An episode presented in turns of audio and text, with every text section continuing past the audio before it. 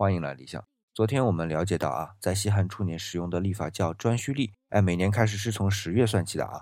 这样，孙昂战死在先，孙丹封侯在后就没问题了。你可能会说，这不是说来说去还是汉文帝在乎孙昂吗？因为在汉代封侯必须有军功啊。首先，孙昂是被敌人杀死的，军功就无从谈起。其次，就算有军功，因为孙昂的抵抗为中央争取到了抵抗匈奴的时间，那军功能沿袭也是没有的事儿。所以，我们得把这事儿给弄明白了。还记得我曾经讲过啊，匈奴入侵中原大多走的是狄道这条路线，但这次走的是北地。哎，我在地图上量过啊，狄道比北地距离长安近两百多公里，对于汉皇室威胁很大。而且本来汉匈之间是有和亲的，关系比较缓和，匈奴就算来入侵，通常汉朝是不怎么抵抗的。这次匈奴背信弃义，公然威胁汉皇室，是汉文帝不能接受的。但是事发突然，文帝又无法通过文书来传达。而孙昂第一时间力战而死，是在文帝没有传达之前就直接表明了汉朝的态度。